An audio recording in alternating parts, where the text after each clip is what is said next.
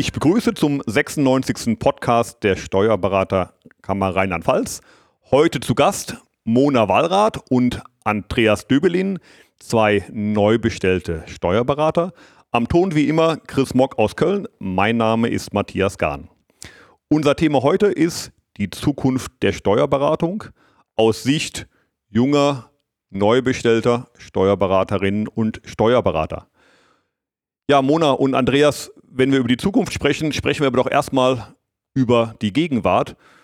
Wie ist denn im Moment aus eurer Sicht der Status quo der Steuerberatung in den Kanzleien gerade? Also ähm, bei uns in der Kanzlei sieht es so aus, dass wir zwar schon äh, verschiedenste digitale Medien nutzen, wie zum Beispiel Unternehmen Online von Datev, Kontoauszugsmanager, ähm, Account One und, und was es da alles gibt zur Unterstützung, gerade im Thema Buchhaltung, äh, natürlich Datenmanagementsysteme ähm, und auch eine eigene Cloud-Lösung anbieten, in die die Mandanten Unterlagen hochladen können. Ähm, aber das, das sind alles irgendwo Hilfsmittel ähm, und das ich bin mir noch nicht ganz sicher, ob wir in den Prozessen schon wirklich so digital unterwegs sind, äh, dass man sagen kann, ähm, wir, wir vereinfachen uns hier die Arbeit damit, sondern man, man nutzt halt einfach das, was da ist, so, so wie man vor vielen Jahren vielleicht gesagt hat, okay, ich schreibe jetzt nicht mehr Schreibmaschine, sondern ich benutze Microsoft Word äh, oder gesagt hat, ich nutze keinen Taschenrechner mehr, sondern Microsoft Excel. Äh, so, so, nutzt man halt heutzutage diese Lösungen von den verschiedensten Anbietern, die es äh, auf dem Steuerberatungsmarkt gibt. Aber ob man sich dadurch jetzt einen Mehrwert generiert, ob man dadurch jetzt wirklich sagt, wir, wir sind digital, wir schreiten voran in ein neues Zeitalter, ich denke, das wird eine der großen Aufgaben für die nächsten Jahre sein. Wie siehst du das, Mona? Ähm, habt ihr im Moment Langeweile bei euch in der Kanzlei oder geht's? Ich würde mal sagen, absolut, wie in jeder Kanzlei, nicht. ähm, also ja, ich glaube, der Arbeitsalltag zurzeit in jeder Kanzlei hohe Auslastung bis Überlastung tatsächlich. Ähm, Neumandate kaum mehr eine Möglichkeit anzunehmen, weil einfach die Mitarbeiter dafür fehlen.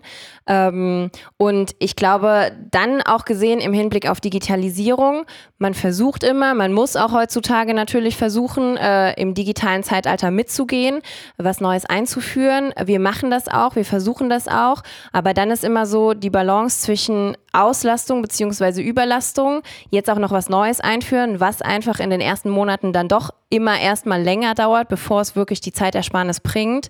Ähm, ja, ich glaube, dieser Spagat dazwischen, da befinden wir uns äh, derzeit. Und äh, das ist das große Problem, vor dem wir, wie auch viele andere Kanzleien, derzeit stehen. Du sprichst das ja vollkommen richtig an, Mona. Also ähm, es fehlt die Zeit, um Zukunftsthemen anzustoßen, weil wir alle wissen, erstmal kostet es Zeit und bis sich der positive Effekt einstellt, da dauert es ein bisschen, also bis die Zeitersparnis aus der Veränderung herauskommt. Und diese Zeit haben die meisten nicht in ihrem Arbeitsalltag. Was muss denn aus eurer Sicht eine Kanzlei heute tun und anstoßen, um zukunftsfähig zu sein? Was sind denn so aus eurer Sicht die Themenfelder, in denen man aktiv werden müsste? Wie seht ihr das? Ja, gut, also ich, ich sag mal, äh, zum einen, es, es sollte heute wirklich jeder schauen, dass man die Lösungen, die angeboten werden, schon mal nutzt, ja. Äh, vielleicht gibt es da draußen auch noch Berufskollegen, die sagen, äh, ich, ich, ich mache alles noch von Hand zu Fuß. Äh, also das fände ich jetzt, äh, wäre, wäre ein Schritt, Schritt zurück nochmal. Ähm, und dann sollte man sich informieren, ja, was, was gibt es an digitalen Lösungen, was kann man machen, äh, was wird angeboten und schauen, dass man das dann auch, sofern es äh, auch in die eigene Kanzleistruktur passt, integriert. Und wenn es vielleicht nicht in die Kanzleistruktur reinpasst, dass man dann sagt, äh, vielleicht müsste ich mal meine Kanzleistruktur überdenken, äh, so, also meine, meine Prozesse überdenken. Wie arbeite ich heute? Ja, ähm, das, das denke ich, und das, das muss man kontinuierlich machen. Das äh, darf man eigentlich nie abreißen lassen. Das muss ein laufender Prozess sein. Ja, also aus meiner Sicht ebenfalls äh, muss natürlich an der Kanzleistruktur gearbeitet werden.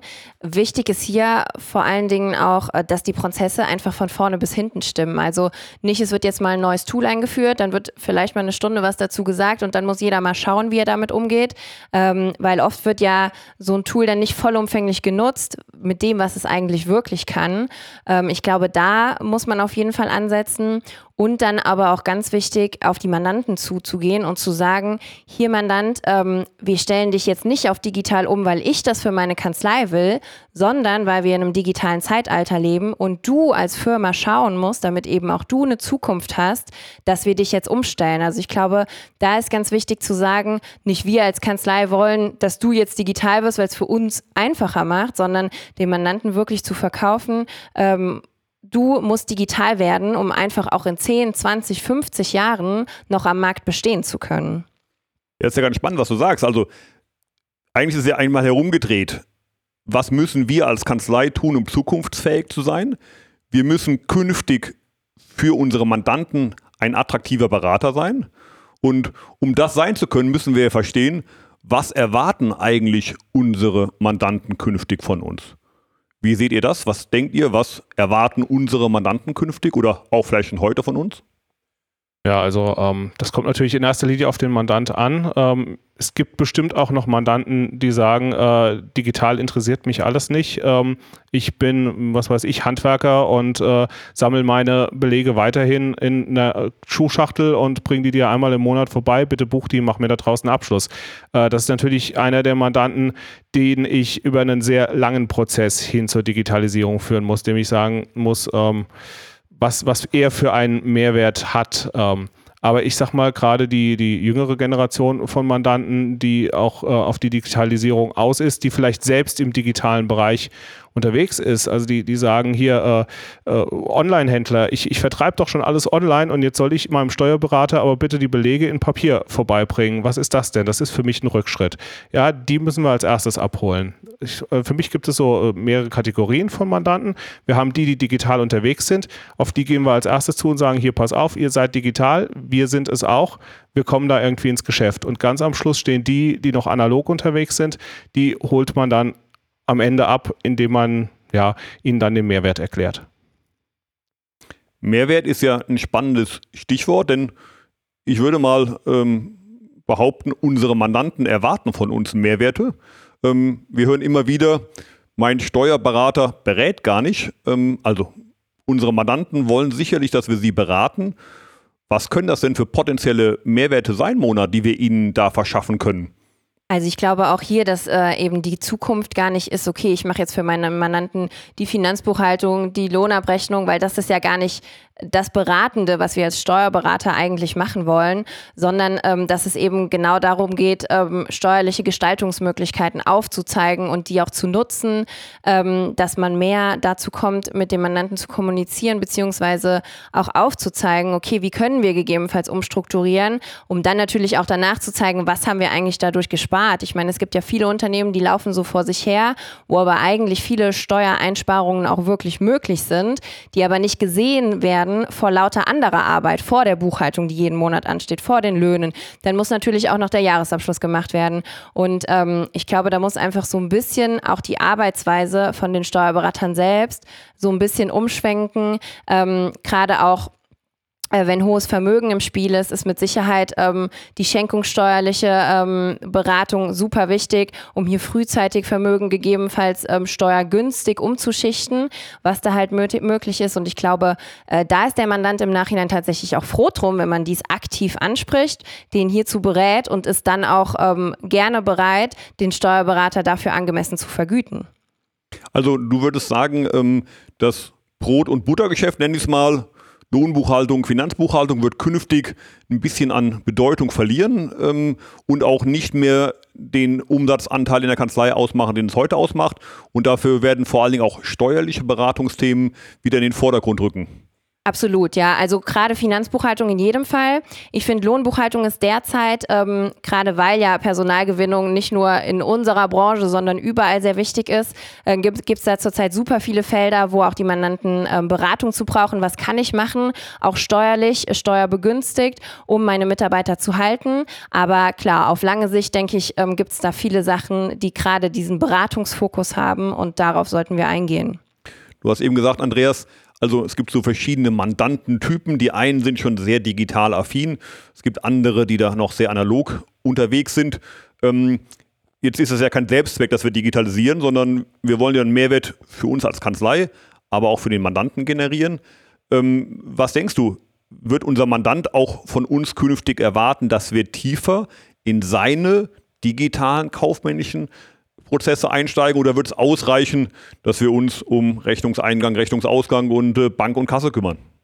Ja, also ich denke, auf jeden Fall müssen wir immer ganz nah am Mandanten dran sein und schauen, was, was möchte er von uns. Und das ist nicht nur, dass wir hinterher mal eine Buchhaltung erstellen äh, und ihm dann mal sagen, ach übrigens, äh, vor drei Monaten äh, hast du äh, einen leichten Überschuss gemacht, dann kam ein leichter Verlust. Äh, das Wirtschaftsjahr ist übrigens schon abgelaufen. Ich bastel dir jetzt noch schnell eine Einnahmenüberschussrechnung oder eine Bilanz zusammen, mach dir da draußen eine Steuererklärung und dann hast du eine saftige Nachzahlung zu erwarten.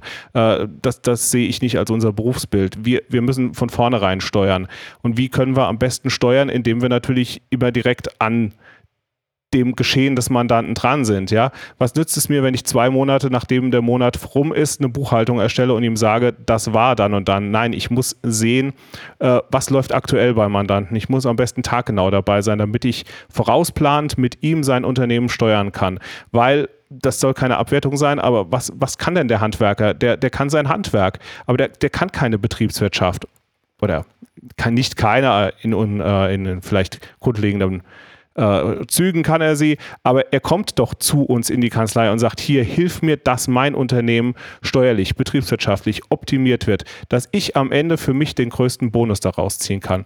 Und das ist unsere Aufgabe und da müssen wir immer äh, dran sein. Also wenn man jetzt etwas überspitzen, äh, überspitzt sagen würde, wir sind künftig für den Handwerksbetrieb, für den Mittelständler sozusagen der externe CFO, ähm, der ihm dabei hilft äh, zu sehen, wo steht sein Unternehmen gerade betriebswirtschaftlich. Genau, und genau da sehe ich auch neues Beratungspotenzial, weil warum nicht ein Handwerker, der gerade beschlossen hat, sich selbstständig zu machen? Ich meine, Handwerker, die haben es zurzeit, die Branche läuft ja super. Warum nicht ein Handwerker ganz am Anfang an die Hand nehmen und sagen, okay, du wirst mit deiner Selbstständigkeit Unternehmer. Wir machen jetzt mal ein Beratungsgespräch. Was muss ich als Unternehmer können? Wie lese ich überhaupt eine BWA? Also ich finde auch da, ähm, gerade bei Handwerker, die sind super in ihrem Handwerk, ähm, aber die sind ja gleichzeitig auch Unternehmer. Und ich finde, da sollten wir bereits ansetzen lassen, auch um es ja im Nachgang uns etwas leichter zu machen, damit er eben weiß, okay, die Rechnungen müssen dann und dann geschrieben sein. Ähm, und da wirklich schon ansetzen mit der Beratung, okay, was muss ich vielleicht mit meinem Eintritt in die Selbstständigkeit auch ein Stück weit kaufmännisch können. Und das heißt ja für uns vor allen Dingen, betriebswirtschaftliche Beratung neben, du hast es eben erwähnt, der steuerlichen Beratung. Jetzt habt ihr beide einen betriebswirtschaftlichen Hintergrund. Wahrscheinlich wird das auch künftig erforderlich sein, oder? Dass man als Berufsträgerin, als Berufsträger auch in dem Feld beraten kann.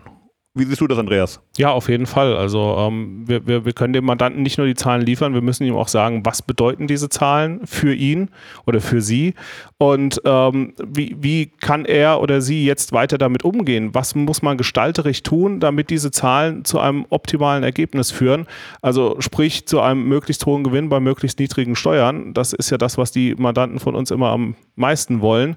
Ähm, dass, dass der Mandant einfach hinterher glücklich rausgeht und sagt, das ist auch ein Steuerberater, den ich weiterempfehlen kann. Ja, weil nur davon leben wir ja. Wir brauchen ja neue Mandanten, weil auch alte Mandanten sterben weg. Und dadurch müssen wir ein Alleinstellungsmerkmal irgendwie hinkriegen. Und das ist, dass wir beim Mandanten in jedem Prozess dabei sind. Nicht nur in den Steuern, sondern auch in der Betriebswirtschaft, in der Personalplanung und allen anderen Bereichen. Definitiv.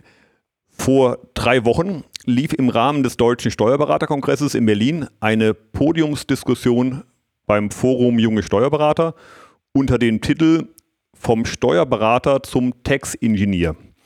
Der Begriff ist geprägt von Stefan Groß, Partner aus der Kanzlei PSP in München. Und äh, der definiert den Tax-Ingenieur als denjenigen, der an der Schnittstelle zwischen Steuern und Informationstechnologie arbeitet, der digitale Geschäftsmodelle versteht, die Sprache der IT spricht und bestehende steuerliche Regelungen in die digitale Welt transformiert. Also eine komplett neue Rolle in der Steuerberatung für Berufsträger.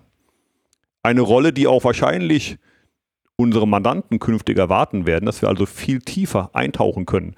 Ich weiß nicht, wie es euch geht. Seht ihr euch fit für solch eine Rolle? Also derzeit absolut nicht, ähm, weil gerade, ich meine, dieses IT, also wir kommen jetzt frisch aus der Steuerberaterprüfung. Ich glaube, fachlich haben wir gerade ein gutes Wissen, aber ähm, die Theorie und die Praxis sind ja gerade jetzt nochmal völlig unterschiedlich. Und auch da ist ja wieder ein neues Berufsfeld. Ähm, es gibt immer mehr diese IT-Unternehmen, ne? mit Apps, mit Downloads, mit keine Ahnung was. Es wird ja immer mehr und auch da gewinnt man mit Sicherheit an, an Mandanten hinzu. Aber da ist natürlich die Frage, will ich mich dem IT-Unternehmen, was ja viel weiter ist als ich in der Digitalisierung, ähm, kann ich mich dem schon öffnen, obwohl ich selbst die Fragen vielleicht gar nicht beantworten kann. Wie kriegen wir es denn jetzt am besten eingespielt? Über welchen beispielsweise Drittdienstleister wird denn diese Zahlungsabwicklung Entwicklung äh, schön, dass wir es bei uns im Buchhaltungsprogramm einspielen können. Und ähm, das sind mit Sicherheit Fragen, die so jemand übernehmen könnte. Und ähm, da sehe ich absolut äh, Weiterbildungsmöglichkeiten. Ja, definitiv. Ich auch. Ähm ich beneide da manchmal so ein bisschen die Mitarbeitenden. Da gibt es ja jetzt einen neuen Fachassistenten, den Fachassistenten Digitalisierung und IT-Prozesse. Sicherlich eine sehr strukturierte Weiterbildung, um genau solches Wissen zu bekommen. Für uns als Berufsträger kenne ich irgendwie im Moment nichts, wo man das Ganze mal so richtig strukturiert lernen könnte. Ähm, da wird wahrscheinlich nur so ein bisschen auch Selbststudium ähm, nötig und möglich sein, um sukzessive das Know-how zu bekommen, was man dafür auf Dauer brauchen wird. Denn ihr beide werdet noch relativ lange in der Steuerberatung arbeiten, so hoffe ich zumindest. Ähm, das Thema wird uns auf jeden Fall noch eine ganze Zeit lang begleiten. Deshalb auch so ein bisschen damit die Frage verbunden, Ihr habt jetzt ganz viel fachliches Know-how, was ihr für die Prüfung benötigt. Welches Know-how benötigt ihr aus eurer Sicht jetzt noch neben dem reinen Fachwissen, um künftig in der Steuerberatung erfolgreich tätig sein zu können? Was fehlt euch noch so gefühlt? Also bei mir ist es ähm, grundsätzlich, äh, ich habe jetzt auch so ein paar Umwandlungen begleitet und da ist es halt so fachlich, ähm, wie erstelle ich äh, die Schlussbilanz, die Eröffnungsbilanz, äh, die Umwandlungsbilanz, wie auch immer, das kriege ich gut hin, aber tatsächlich, wann muss ich jetzt zu welchem Amt gehen, was abmelden, was anmelden, das fehlt mir tatsächlich im Theoretischen einfach noch und dann aber auch ähm, Digitalisierung, ne? also neue äh, Abläufe in der Kanzlei, Prozesse einzuführen. Äh, da denke ich, ist es auch in der ganzen Kanzlei ein großes Miteinander. Man kann mit Sicherheit ähm, ein, zwei Personen, ein, zwei Mitarbeiter hierfür abstellen, aber trotzdem muss es ja im großen Miteinander äh, geschehen. Und da sehe ich mich selbst auf jeden Fall auch noch, dass ich da noch Weiterbildung benötige. Ja, also ich sehe vor allem, dass, dass wenn man äh, irgendwelche Spezialfälle, Spezialprobleme angeht, dass man sich immer seine Experten, die man hoffentlich im Hause hat, dazu holt. Ja, du hast eben den, den äh, Fachassistenten angesprochen im IT-Bereich. Da wollen wir jetzt auch einen Kollegen hinschicken, äh, dass, dass er sich da weiterbildet. Und äh, ich, ich halte überhaupt nichts davon, wenn ein Steuerberater in ein Beratungsgespräch reingeht und sagt, äh, ich bin der Berater, ich führe das Gespräch allein. Äh, und, und wenn der Mandant mir mit einer Frage kommt, die ich nicht weiß, bügele ich das irgendwie ab.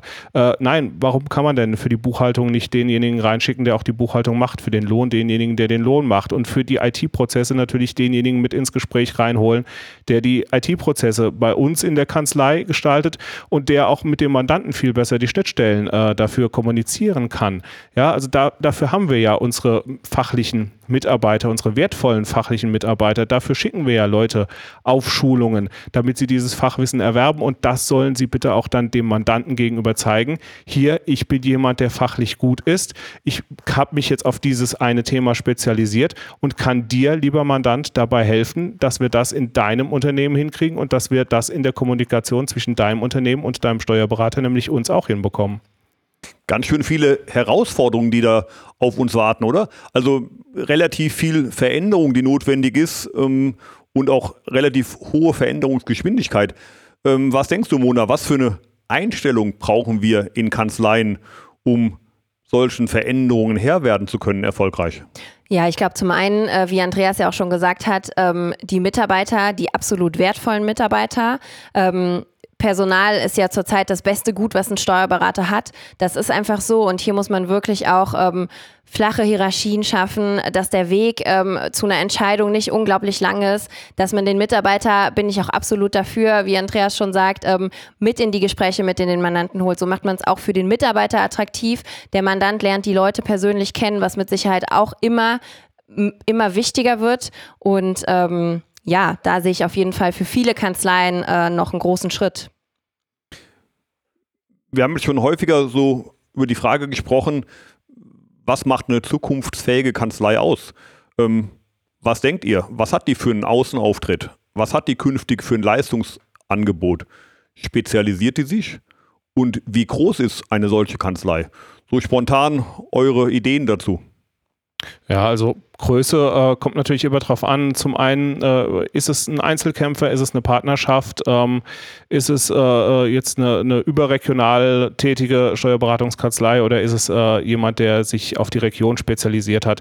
Äh, je nachdem, wie, wie breit man streut und wie, wie viele unterschiedliche Mandanten man hat, umso mehr Experten braucht man natürlich und umso breiter sollte man auch aufgestellt sein. Ähm, Hierarchien, wie Mona schon sagte, bin ich auch dafür, dass die flach gehalten werden, äh, dass die Mitarbeiter direkt mit dem Chef und auch direkt mit den Mandanten kommunizieren, dass hier nicht erst über, äh, was weiß ich, äh, der, der fachliche Mitarbeiter geht zu seinem Vorgesetzten, der geht dann zum angestellten Steuerberater und der geht dann letztendlich zum Chef. Da geht zu viel Zeit und zu viel Energie und äh, äh zu, ja, zu viel Wissen auch verloren. Äh, das, das muss auf diesen Ebenen gehalten werden. Ja, also ich sehe die Zukunft äh, tatsächlich in jedem Fall in Partnerschaften, einfach weil die Spezialisierungen noch immer wichtiger werden. Ich meine, äh, mit Sicherheit hat jede Kanzlei jetzt auch schon Mandanten, die anfangen, mit Kryptowährung zu handeln. Da ist es wichtig, dass man da jemanden hat, der sich im Zweifel damit auskennt. Es, ich denke, es ist zukünftig einfach nicht mehr machbar, dass jeder Berater sich mit jedem Spezialgebiet auskennt. Und ähm, da sind Partnerschaften mit Sicherheit ganz wichtig. Gegebenenfalls ja sogar auch über die Kanzlei hinaus einfach gute Kontakte zu anderen Steuerberatern. Ich meine, warum soll man untereinander das Know-how von dem anderen nicht nutzen? Ähm, ich glaube, die Steuerberater sollten sich auch auf keinen Fall als Konkurrenz Konkurrenz, sondern eher ähm, ja, als Partner in Anführungszeichen sehen, dass man sich da äh, in einem großen Austausch befinden sollte. Und ähm, von der Größe, von der Mitarbeiteranzahl bin ich mir unsicher. Ich persönlich finde es wichtig, dass man ähm, auch jeden Kollegen tatsächlich noch kennt. Ähm, auch Homeoffice ist mit Sicherheit äh, was, was zukünftigen Arbeitgeber bieten sollte. Trotzdem finde ich es weiterhin wichtig, äh, dass man sich auch in der Kanzlei, ich persönlich finde es wichtig, dass man sich auch mal sieht, dass man den Namen kennt und dass man weiß, okay, äh, wer ist die oder derjenige eigentlich. Ähm, weshalb mir persönlich Kanzleien von der Größe 10, 20 bis 50 ähm, das wäre für mich so die perfekte Größe. Ja, klasse. Vielen Dank für diese spannenden Aspekte. Ähm, wir merken, wenn wir über die Zukunft der Steuerberatung reden, dann kann die sehr, sehr vielfältig sein. Das ist ein bisschen der Blick in die Glaskugel. Wir wissen nicht, was passieren wird. Wir wissen nur eins, es wird relativ viel Veränderung auf uns zukommen und einige große Herausforderungen. Gehen wir sie gemeinsam an. Ihr seid frische, neu bestellte Steuerberater, Steuerberaterinnen. Ähm, ihr habt Energie dafür. Ich wünsche euch dafür viel Erfolg. Danke euch für euren Besuch heute und äh, vielen Dank fürs Zuhören an Hörern, an die Zuhörer und bis zum nächsten Mal. Vielen Dank. Danke. Tschüss. Tschüss. Tschüss.